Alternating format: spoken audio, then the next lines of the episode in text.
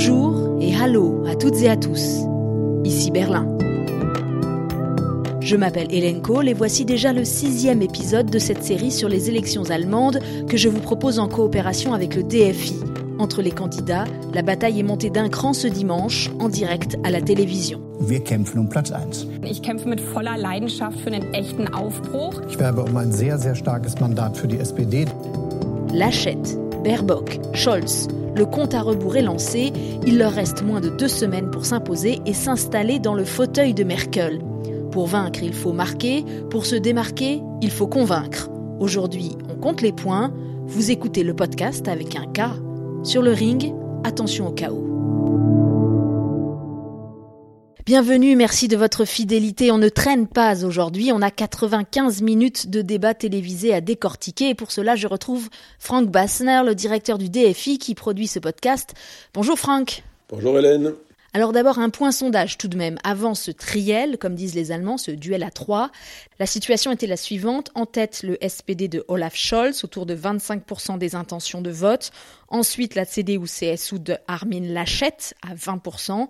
Et derrière, entre 15 et 17%, les Verts avec Annalena Baerbock. Si on considère qu'il y a une marge d'erreur de 3 à 5 points, on voit, tout est encore très serré. Pour les candidats, il est donc urgent et crucial de frapper les esprits dans cette dernière ligne droite. Et on l'a vu notamment ce dimanche soir. Ce qui a été vraiment surprenant, c'est de voir que le débat était pas forcément entre les trois, mais d'abord on a vu les deux en place, chrétiens-démocrates et sociaux-démocrates, qui forment le gouvernement actuel, qui essayaient de se démarquer les, uns contre les autres et l'un contre l'autre. Et au, au, milieu, il y avait donc Annalena Baerbock, la verte, à l'opposition, qui attendait un peu son tour. Et puis elle-même, elle a essayé de jouer la carte. Moi, je suis le futur, vous, vous êtes déjà en place, avec votre introspection du passé, vous avez bien démontré tous les deux ce soir pourquoi nous sommes là où nous en sommes aujourd'hui, à savoir en train d'échouer à respecter nos engagements climatiques de façon dramatique.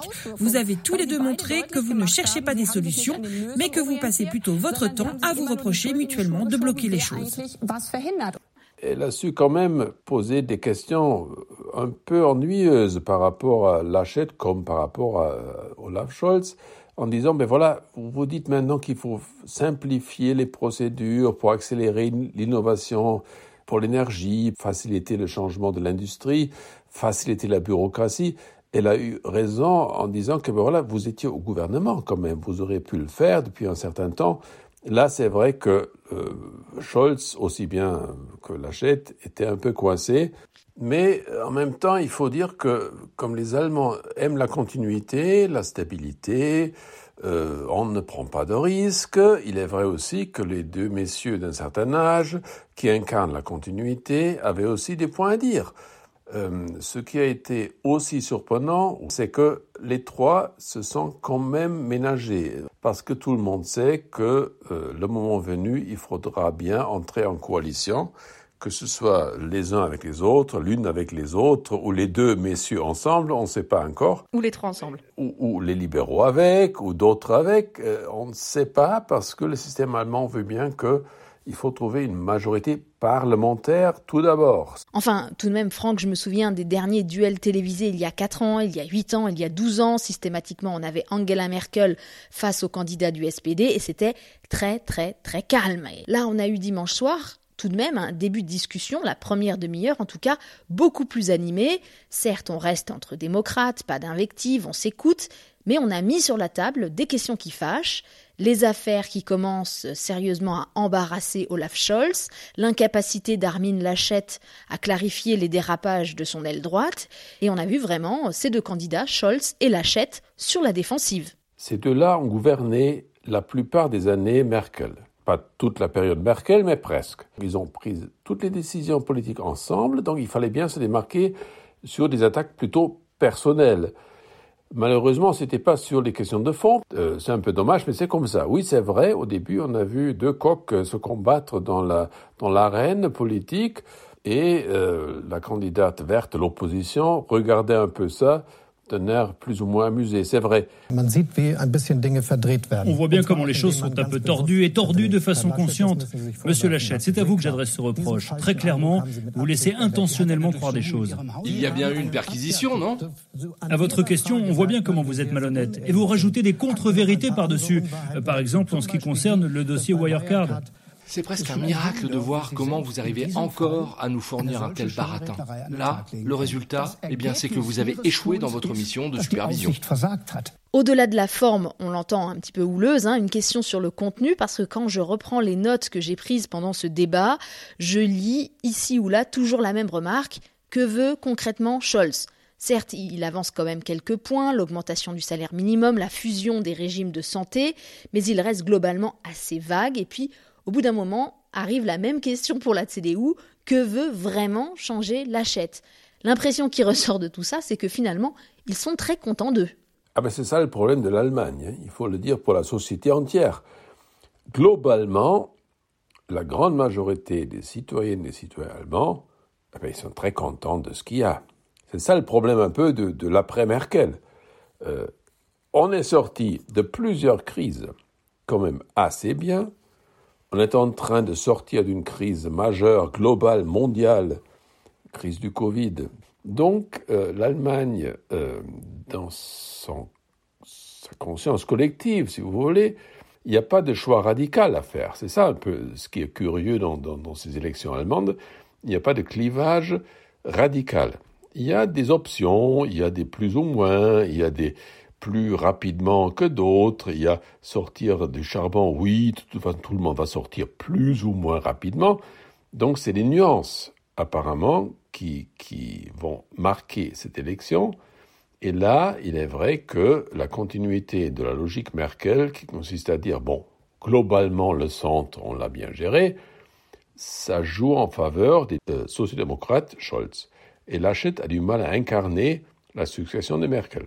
À quel moment as-tu trouvé que Lachette a été le meilleur dans cette discussion? Au début, quand il a essayé de tacler, de vraiment prendre un point sur son concurrent immédiat, qui est le ministre des Finances en place, Olaf Scholz. Et a raison de dire, ben voilà, dans votre ministère, il y a des problèmes, il faut en parler. Sans doute un point fort. Après, il est semblé un peu fatigué. Oui, à un moment, il a perdu le fil et il a même demandé qu'on répète la question. Die Frage?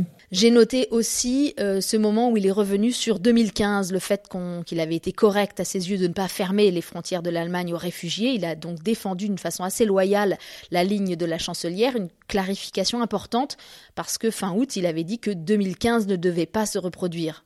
J'ai j'ai attendu ça depuis le début. Hein. Et enfin, quelqu'un a dit, et c'était là une des deux journalistes qui l'a dit, l'industrie allemande demande 400 000 immigrés par an pour pouvoir couvrir le besoin en main-d'œuvre.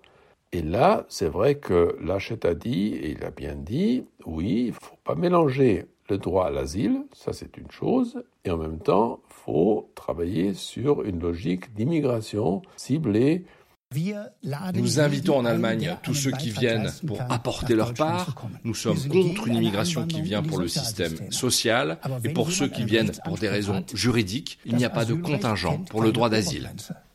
Les sociodémocrates n'étaient pas aussi clairs que ça. Donc je pense que c'était un point intéressant qui malheureusement n'a pas été beaucoup discuté à la fin. Même question sur Scholz maintenant. À quel moment a-t-il été le meilleur? Eh bien, chaque fois qu'il a insisté sur les acquis du gouvernement en place, où les sociodémocrates ont quand même pu mettre euh, leur point. Ça, c'est vrai. Tout ce qui est euh, maintien de la ligne budgétaire, il était très clair.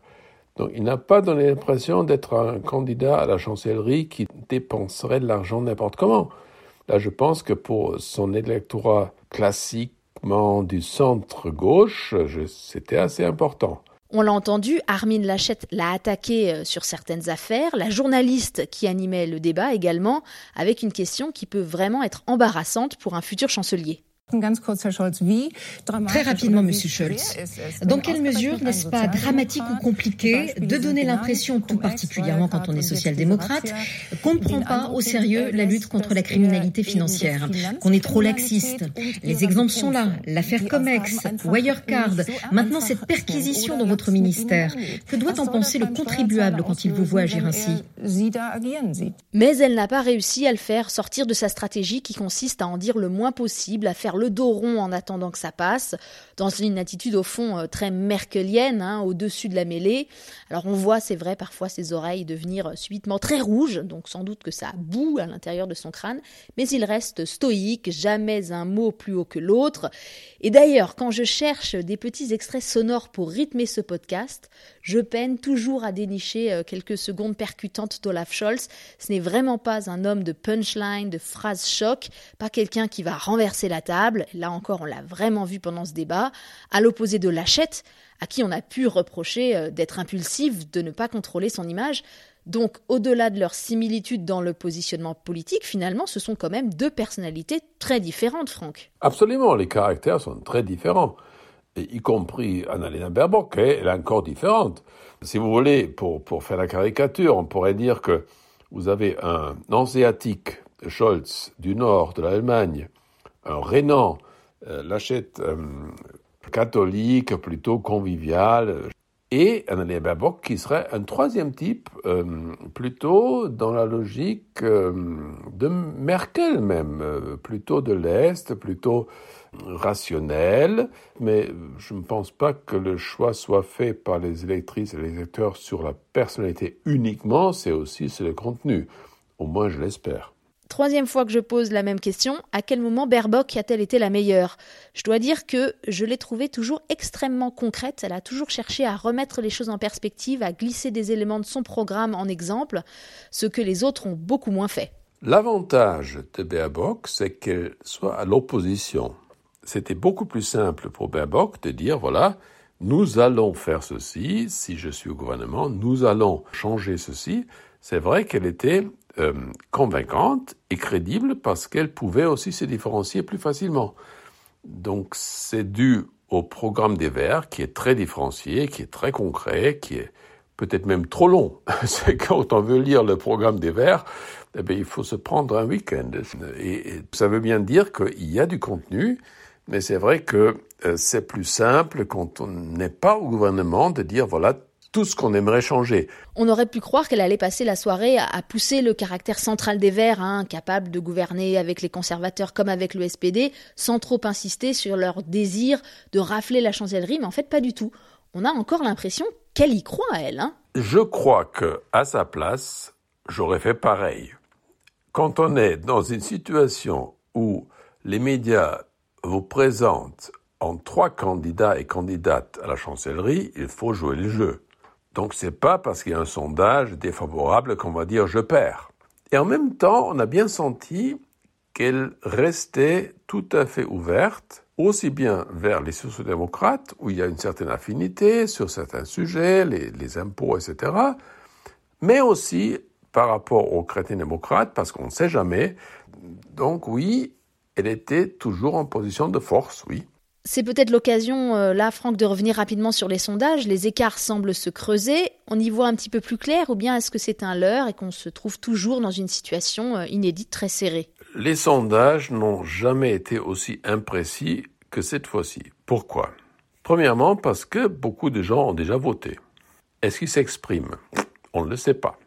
Deuxièmement, parce que beaucoup d'électrices et électeurs ne sont pas décidés encore. Et troisièmement, parce que les modèles des instituts de sondage ne fonctionnent plus. Ça, tout le monde me le dit, hein. même les sondeurs me le disent. Ils calculent sur les traditions de comportement des familles, ils calculent sur le comportement des groupes sociaux. Et là, comme tout est devenu très fluide, la fiabilité des sondages est moindre qu'avant. Il y avait toujours un écart de 3% à peu près dans les sondages. Aujourd'hui, on dit que peut-être c'est un écart de 5% qui est possible. Une raison de plus pour dire aux citoyennes et citoyens allez voter, parce que euh, c'est là que ça se joue.